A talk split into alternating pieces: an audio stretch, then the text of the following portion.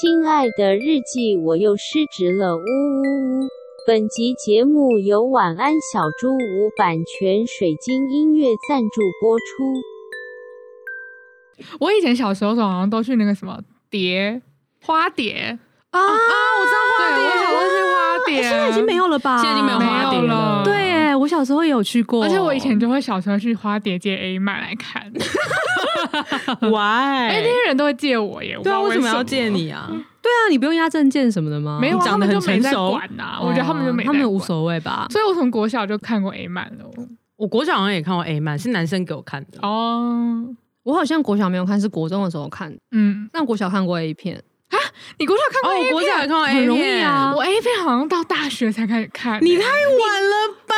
太晚了，因为我觉得 A 漫就很满足我了呀。我现在也是不需要看片了。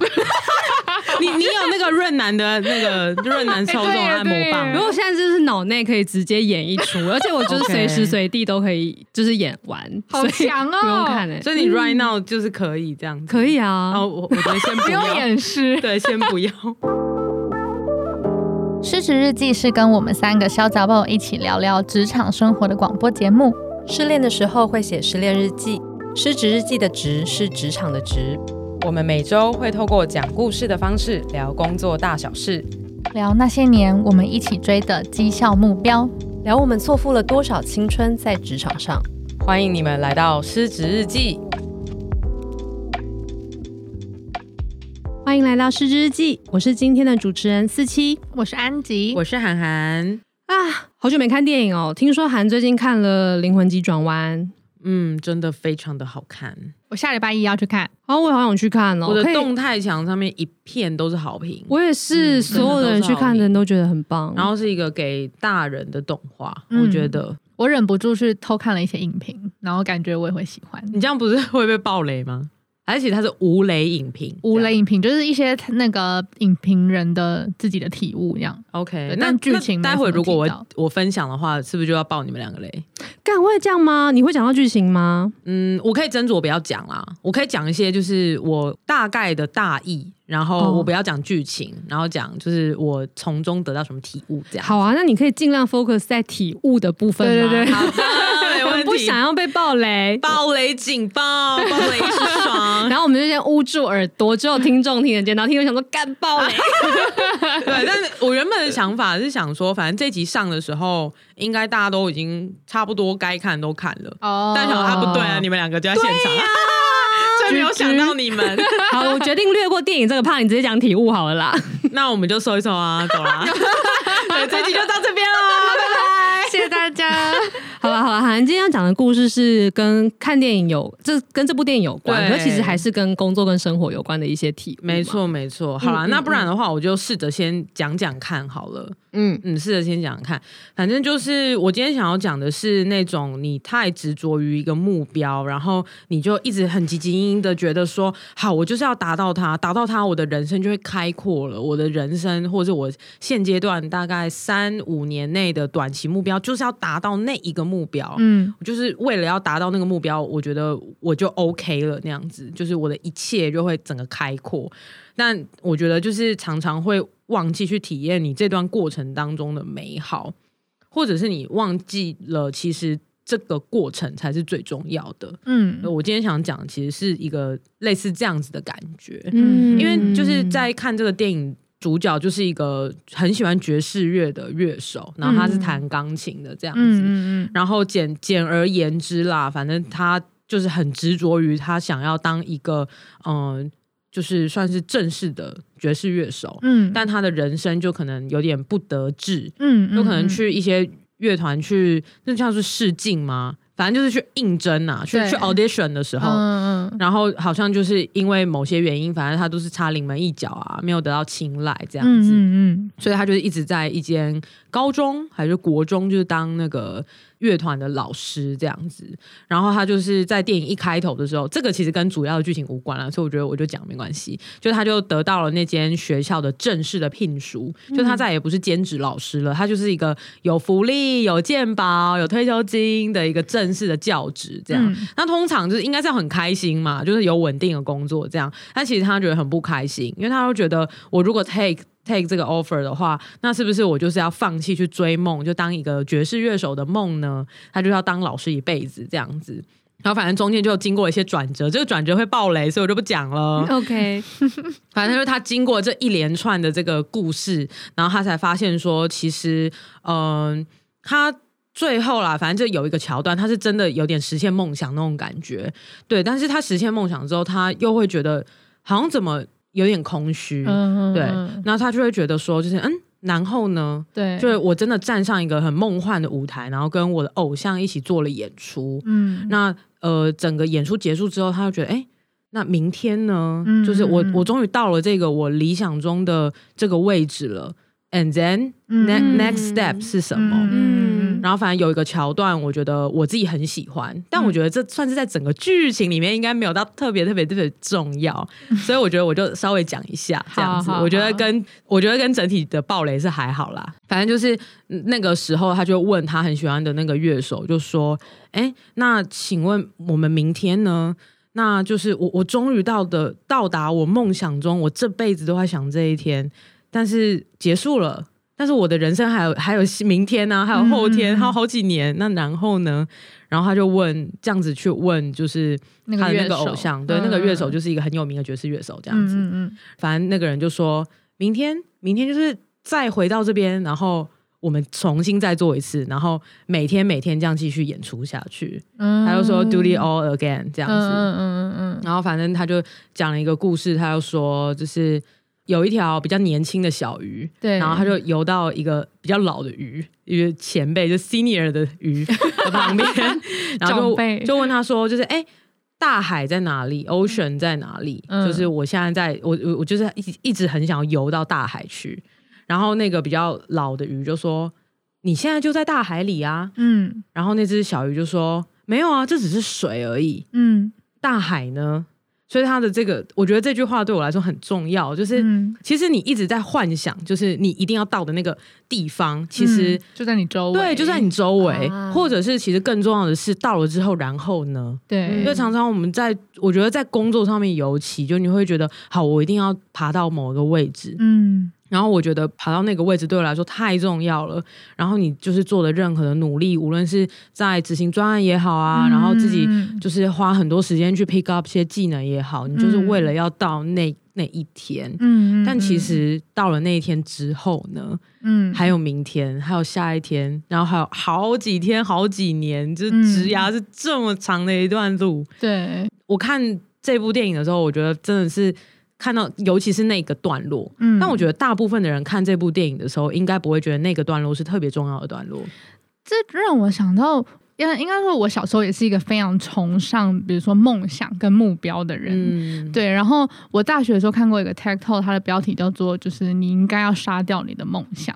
嗯，对，然后他就在讲说，其实人在追求梦想最痛苦的那一刻，就是你达到梦想的那一刻。真的，嗯、我觉得好像真的就是这样子哎。对，然后可是我那时候其实。我有体悟，可是我那时候很年轻，我那时候大学，你这怎么可能叫我没有梦想？对啊、也是，对，你才刚要踏出去做而已。对，然后我的确就有这个体悟，但是我觉得后面我的人生其实，呃，可能有一部分有些时候有谨记这件事情，但大部分时间我也 我也还是在追逐梦想，在追逐目标的。因为我觉得人是需要抓着一个东西，你才会知道说你你你时时刻刻你现在努力的意义是什么。对对，对，人是需要一个定向的。嗯，对，所以。当我们没有目标的时候，我们就会惶恐，然后可能很多人这辈子觉得很空虚，都是因为啊，你没有找到置业，或者你没有找到热情。嗯、对，所以其实我们是需要抓一个东西。对，对吧？这就是为什么大家要定年度目标、季度目标。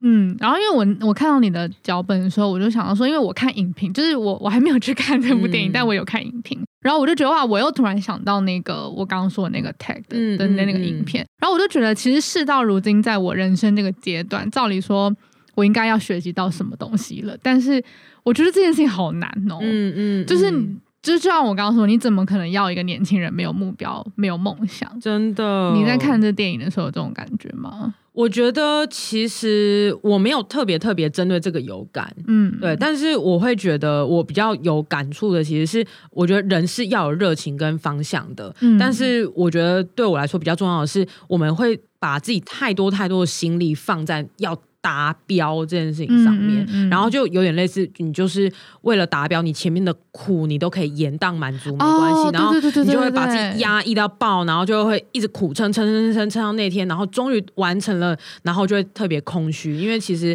那就是一瞬间的事，然后你中间放弃了很多很多东西，对，然后我觉得我就马上有一个很大的反思，哎，因为像创业，我觉得我自己。我觉得这是一件非常难的事情，尤其是你真的身处在痛苦的时候，嗯、你会想要一直想着说，比如说，好，我的我创业好了，然后我现在有一些产品在开发，嗯、然后有一些新的项目，这样，那可能你开发这个产品是为了未来更好的明天嘛？嗯、就可能这个产品上市之后，就会有一些被动收入，嗯、那就可以有很多的时间是可以做你真正想做的事情，而不是像一直像我这样一直接案。嗯嗯嗯。然后我觉得我的那个感触就是，我一直一直。就是在看着这个方向，然后一直在撑我的每一天，就是、然后很很累，很辛苦。就是你以为你以为你达到那个目标之后，你这一切的痛苦都会消失，对。但是其实你达到了之后，你这一切经历的痛苦，它其实你都是经历了。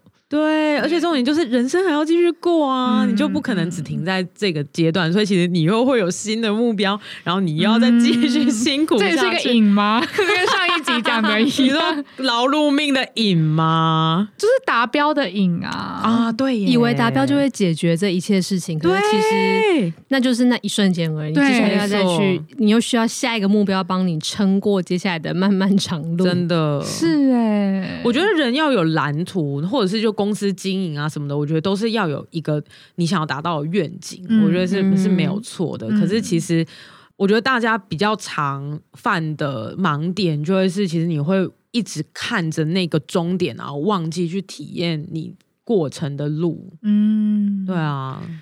可是真的有办法好好的体验过程的路吗？如果那过程的路就是很很痛苦的话，那还不如看着远方。我觉得好像比较像是说，就是。算是苦中作乐嘛，好像也也不太像。就是其实，呃，我觉得那个痛苦并不是你时时刻刻都很痛，嗯、而是它有些时候会很累。嗯、但其实你在呃，这样比如说日复一日的过程当中，其实还是有一些时刻，比如说，嗯、呃，可能同事给你好的 feedback 啊，然后你们一起完成一个小小的 milestone，其实那个。也是有很正向的刺激，就是啊，好棒，好有成就感。就你要你要有意识的去 enjoy 这件事。对对对对对。嗯、但我觉得这是大家很常忘记的，就会觉得我盯，我就是盯这一年就好。对就大家不是常常都会说，好，我们就是苦这一年就好。对，苦完之后就没事。嗯、但其实苦完之后还是继续再苦，嗯、然后又有新的挑战。或是有一点小开心的事情，就觉得啊，这种事情不用开心啦，因为我们还没有达到那个目标。对对对对对，哦、对，就是。我我是比较不会到那么那么夸张啊，嗯、但是我听过很多人会讲这样子的话，对，我也听过。对，然后像比如说以我来说好了，我觉得在呃，可能我我现在对我公司有一个某一个规划嘛，比如说我想要推几支产品，嗯、然后可能推什么样的服务方案，嗯，那我就是有一个算是短期内啦，至少两三年内想要到的一个样子，嗯，对。然后我觉得我最近啦，可能是最近几个月，就是会特别觉得说。可能一些必要的商务社交，其实对我来说是有一点负担的。嗯嗯，但我后来就是看了这部电影之后，然后我就会回头去想说，哎，我是真的有这么讨厌这件事情吗？就是呃，每次要发生商务社交啊，或者是一些呃某些。我没有到那么那么觉得理想的合作，但他其实也不差，嗯，对，他没有到不好的 deal，但只是他不是我最梦幻的那一种客户。我就后来回头去想说，哎，其实这些这些事情在在做这些事情的时候，其实我还是可以 enjoy 的，嗯，对，是有些东西是还是我喜欢的，或是这个商务社交遇到的人，其实他就是很 nice，然后我们可能讲话很很投缘啊，等等的，或是呃价值观很像啊，就觉得就是有遇到就是能。能够互相理解的伙伴，然后后来想想也会觉得，哎、欸，其实这些时刻我也蛮快乐的，嗯嗯，所以就会就会自己检讨一下，说，哎、欸，我好像真的也是忘记了，其实这些小事都是生活，嗯、然后这些生活其实才是真的，因为这些生活可能占据了你百分之九十的生活的呃，你说你的生命的时间，但是你达标的那。个 moment 或是达标的那一周，可能占你整个生命大概才五 percent 吗？对对啊，所以我就会觉得，就是整个这个电影就打醒了我，真的有触动到诶、欸，虽然我还没看。我真的大推耶，真的真的大推。嗯嗯嗯。但是这件事情虽然说知道是这样子，但到底要怎么落实在生活中啊？我觉得超难，我还没想到。至少，我就想说把这个问题抛给你们两位。你们来帮我想，我也觉得这件事情很难，我觉得超难。尤其人他妈在苦的时候，我就是想要赶过去。对，而且你就是苦的时候，你看到什么东西都阿杂。对，而且妈的干这样。哎、嗯，话说啊，就是我我跨年的那天，我才在跟安吉讲说，就是哎，突然之间就是跨年夜了。嗯，因为我的上一个记忆，就是当我在想日子的时候，还在那个十一月底的时候，然后突然就阿兹海默。对啊。整个十二月我是怎么过的，完全都不记得。就是我当然可以回想起来中间经过的事，可是我没有意识到那个是十二月。就是我在想我的十二月的时候，我是一片混乱的，就是日子已经过到不知道在过什么了，嗯、就特别忙啊，然后就是改变的事情特别多，这样。对啊，然后我就觉得好像真的在那个过程之中，人是很难去所谓的好好的享受每一刻的，因为。我也期许自己要一直活在当下，可是其实真的在那种很痛苦的时候，真的很难呢、欸。我觉得真的很难，因为当下就很痛苦啊！你怎么样活在痛苦？你活在当下等于活在痛苦。哦、对哦，然后我昨天有看了一个就是影评的 YouTube 的节目，这样，嗯、然后他就说，就是这部电影其实跟海德格的。就是存在主义嘛，还是现象现象学？对，反正就是一个哲学就对了。反正就是海德格这个，就是德国的哲学家，这派这样子，他是一个人这样子。然后他就说，就是这部电影跟所谓的向死而生跟此在很有相关。哦，我好像有看过、这个。向死而生就是你在活着的每一天，你都要想着，其实我们都是往死亡逼近的。嗯嗯，对，所以其实我们更要就是想着，我们其实是在。是一个减法。我们其实一从出生的那一刻开始，我们就在倒数，我们要死去。所以，其实你真要更要珍惜这个当下。嗯。然后，所谓的“此在”的话，它就是此刻的存在。嗯。然后，它有一点难理解，但那个意思比较像是，如果你真的很真心的、很专注在这个当下的话，那其实就是此在。对，我可能讲错了，但反正我我理解到是这个样子。嗯嗯，对，所以就像是有点类似正念的概念嘛。嗯、你有没有听过正念？有有有，有就是 mindfulness。对对对对对。然后就是正念的话，就是可能是你如果真的你正在做一件事情的话，那你就要真的很投入，对，嗯、然后去享受你在做这件事情的呃，你所有的五五感给你的感受嘛，嗯、对，那种感觉。正念其实是很需要练习的，对，很需要，因为它不是一个一般生活的状态。因为我有一段时间很认真在练习这个东西，哦，真的，哦，嗯，就是在我有一阵子就是会冥想啊，然后禅坐啊，什么什么。对，其实四七是一个很怪的人，干嘛这样子？干嘛用第三人称？突然要告诉听众一下。然后那时候我有一阵子会去那个法鼓山。然后又参加他们的那个很酷吧，就是 那个修行的那种课程。然后里面我觉得你要剃度吗？不用啊，不用，完全是马维尼。但是它里面有一个练习，我觉得其实蛮酷的，就是在法鼓山。吃东西的时候是完全不能够说话，也不能做任何事情，就是只能吃东西。嗯、然后，而且他他有一套，就是你要怎么拿你的碗，然后那好吃吗？欸、很好吃，一直问错问题，很好吃，它东西惊人的好吃，是全素，但是非常好吃。那我要去法鼓山，对，你可以去。然后他的他有一套，就是你要怎么拿你的碗，然后怎么吃的规矩，你就是要先学一下。然后，但他有一个要求，就是你每一口饭都要咬四十下才可以吞下去。天呐！然后因为那个时候你都因为你不能讲话，你也不能，我只会咬四下哎。对对，因为一一般根本不可能会咬那么久啊。他就说你就是要咬四十下，然后因为你又不能够跟别人说话，然后你也不能划手机，因为你就是一定要在这个姿势这样子吃。然后他就说你要咬四十下，你要感觉这个饭，这这这些饭菜它是怎么在你的嘴巴里面透过你的咀嚼，它从原本它就是一个。食物的样子，然后慢慢变成泥状，然后慢慢变得有点液态，然后慢慢这个味道释放出来之后，你把它吞下去，就是你去感觉那个每一刻食物在你嘴巴里面的变化，然后你把它吃下去。就是他说这个就是你要正念哦，对，就是它是一个练习的方式，就是你就要用这样子的专注去过每一刻，就是你吃东西，你就是要这么专心的吃，然后你每一个生活、每一个当下、每个行走、坐卧都要这样子的专心。然后我觉得其实还蛮酷的，这超难的，这个很难呢。我走路就在滑手机啊，对啊，对啊，对啊，所以其实真的真的很难，就是一个要练习的东西。但我觉得可能也是因为现代人就是被社交软体弄得很，嗯，时间被弄得很破碎，嗯，所以就是会更多焦虑。对啊，可是讲回来，我在想那个达标的那个当下，就是我我有另外一种比较舒缓的达标的想法，就是关于达标，我觉得那个过程可能都是痛苦的，但是达标的满足对我来讲，好像也不止在那个瞬间而已。因为我觉得那个满足感会有一种，我会有一种，就是我回望过去的这一段日子，原来我经历了这么多，哦、其实这些事情是可以让我感到满足的，所以我就不会觉得我的快乐只有在那一瞬间，我会觉得我过去做的一切都充满了意义。我很常这样安慰自己。那是不是因为你过去做的时候，你其实都是比较偏 mindfulness 的？对啊，是吗？有吗？是这样。因为因为刚刚海涵说的是 他过去做的一切，他都在硬盯。对哦，嗯，我觉得硬盯跟就是呃，其实过去有在努力突破，然后现在有一个很好的结果是不一样的。对，但我也有很多很盯的时候，哎，哦，也是。但盯过去，我还是会觉得哇，我好棒哦，我撑过去，还是又是因为我自我感觉良好。嗯，有可能迷之自信。哎、欸，但我在我我后来被你们这样问，我就在想，其实我在撑的时候，我我觉得我确保一件事情，嗯、就是我每一个决定，就算我让我自己很痛苦，但我都会觉得那至少那是我的选择，是吧？对，这个是，是我觉得这是我的人生的价值观，这也是存在主义来的。嗯，就是你要为了你的选择负责，对、嗯，就算你不选择，那也是你的选择，对，所以你就要 take it。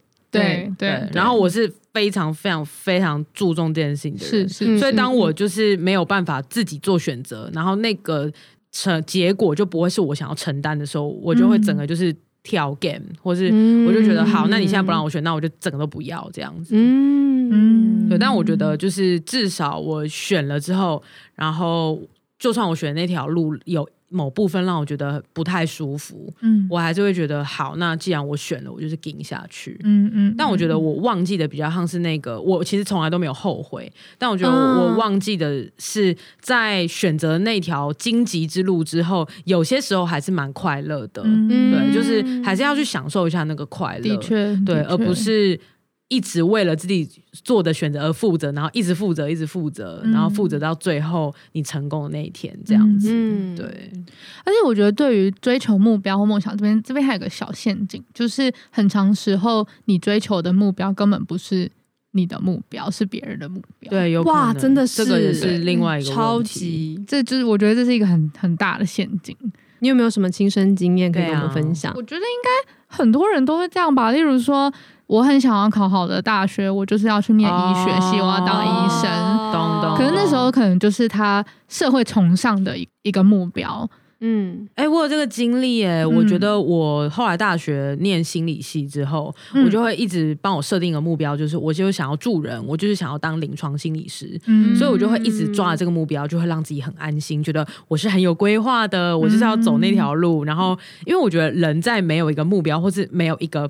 路径的时候，你会不安。嗯，我尤其是这种人，所以我就一定要为我自己，我就会想通，想通之后，我就会就是认真的去执行这样子，然后自己心就会很安定。可是其实世界都在变啊，然后你的喜好或者是就是你的志向，会因为你体验了你的人生，可能一两年之后，你会又会有新的体悟。对，然后你想做的事情就会改变。对，对。然后我大学的时候，其实就是我。在真的念了心理系，然后真的知道哦，原来助人工作者是这样啊，那个生活是这样啊，嗯、就是你要考到那个执照那条路是那样啊。嗯、其实我就已经渐渐的，我自己没有很想做这件事。嗯、但我觉得我那时候没有想通的是，我应该要换我的目标，所以我就一直觉得，哦，我就是要考研究所，我就要跟我的好朋友们，就是我们就一起考临床心理研究所这样子。然后后来就是我就是在。我就去补习嘛，然后就是大家补习就很认真啊，然后就开始要拼啊，然后就是很混啊，有时候就是觉得哦，整个暑假都觉得好累哦，就是然后就觉得自己过得很不快乐这样子，然后后来就是就是觉得就是废太久了，然后才认真去思考说，那我自己到底在冲啥小，然后才发现说，哎，不对，我其实根本就没想做这件事，嗯。对，然后才去找新的方向，然后去新创公司实习，这样。嗯嗯，因为其实我刚刚想要表达的是，虽然呃，我刚刚举那例子好，如果说就是大家都想要考考医科，嗯、这个其实可能不是你自身自己选择的目标，对对对对对。但是其实你有点像是被选择的目标，就是你还是做了这个选择，或者社会告诉你说要这样子。对，就是你其实还是做了这个选择，然后你还是去追逐了。那的确，你追逐到的时候很痛苦，然后或者是你很空虚。但是我觉得这时候，其实我要想要讲的是，很多人说会在这个时候突然开始否定自己。就觉得说哦，我其实是不是追追错目标了？我人生根本不是想要这样，那我应该还是要怎么样呢之类的？但其实我觉得追错目标是每一个人。都会都会发生，我觉得一定，我觉得我觉得没有一个目标应该是正确的吧？谁会从就是你一出生就知道自己要是什么目标啊？对啊，你就你现在问我这么简单就好了，但就是没有那么简单啊！而且我觉得人生的志向是会每个阶段每个阶段一直在变的，就是没有那什么一生的志向，那都是活了八十岁之后，然后他在想才会知道你的志向是什么。对，他想说哦，回想这八十年，然后原来我的人生是这样啊！对对对对对对。哦，对，我想起来那个影评也有说，其实就是。呃，海德格就是一个盖棺论定的那个的的说法，就基本上你的人生是怎么样，你就是要到死了的那一刻，你才能够去断定说啊，这是一个什么样的人生啊，这样。嗯，所以我觉得其实就是我们大家都太觉得会有标准答案，好像也不能这样讲啦，就是嗯、呃，就会觉得你一定要有一个方向啦，对。这让我想到，常常在面试的时候，不是都问到说，你三年后、五年后想要什么样的？你想要活成什么样子？嗯，或者你想要在职涯上面达到什么样的成果？嗯，然后我我刚出社会的时候被问到这题，我都觉得我怎么知道啊？对呀，哎，你就会开始灵魂拷问自己，真的哪知道？对啊，然后之后就会编一些答案来回答，因为反正一定都会被问到。对，嗯，我现在觉得我比较可以想象了，可是其实。真的要讲的话，我也不觉得我现在想着说我三年后要怎样，之后就会变那样哎、欸，因为好像其实不太可能的。对，我觉得我还是很喜欢，我是很喜欢问这种问题的人。嗯，但我想要听的不是他的规划，我想要听的是他对于自己有多了解。对对对对，就是只是他怎么想这一题。对，他可能可以会说，就是我觉得我这个人呢，就是会非常动态调整，然后每半年都会改变一次，所以我现在没有办法回答你三到五年，但我可以回答你至少现在半年我的想法是什么。哎，这种我就会觉得，哎，那你很了解你自己。对啊，那我也可以透过你的分享，足够了解说，哎，那你的思维跟变动的频率就是这样。嗯嗯嗯嗯嗯。那如果他是一个说得出他三年后要怎么样的人，他也会说出为什么是这样子。对对对对对。那如果听起来就像是在抄作业，我就觉得啊，嗯、那这个不行，这样。对，但如果他的逻辑是好的，就是好的。嗯，或是单纯一点，我身为主管，我就会想要知道说，哎、欸，他对他自己三年内的规划能不能够 fit 到我对的这间公司三年内的规划？啊嗯、就大概就是只是这样子而已。嗯、对，但是其实我觉得好像都有一个共同的主题，就是人还是需要有目标。可是那个目标，欸、它可能其实是变动的，甚至是虚幻的。然后，但是你走到那个目标的每一步，其实才是重点，因为你可能走着走着，你就发现你的目标要换，其实那不是一个真正的目标。没错，可是你要先看那个地方走，你才你才有办法踏出步伐啊！真的，但是在踏那些步伐的时候，其实走过的那一些路才是重点吧？嗯，认真说应该是这样。对，就是定目标很重要，但是定了之后，你还是要时时刻刻知道说你要去。依照你现在的状况，或是你真的想要的东西，而去再适时的调整它。嗯，对，而且就是调整完之后，就是你在追逐的过程当中，一步一脚印，其实你都要记得，你应该要享受跟体验你的过程跟人生，嗯，或是生活啦，嗯，然后因为像有人可能更极端，就是他会为了可能我好，我一年内就是有什么标的，然后我就可以赚大钱啊，什么，就是这个投资报酬率超高什么的，然后他就可能。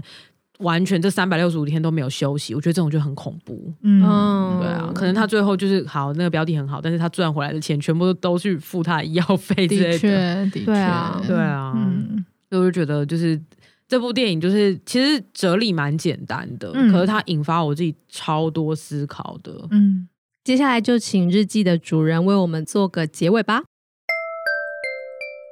亲爱的日记，今天我去看了一部电影。电影中的主角在完成他这辈子的梦想的时候，突然觉得好失落，不知道达成梦想之后应该要追逐些什么。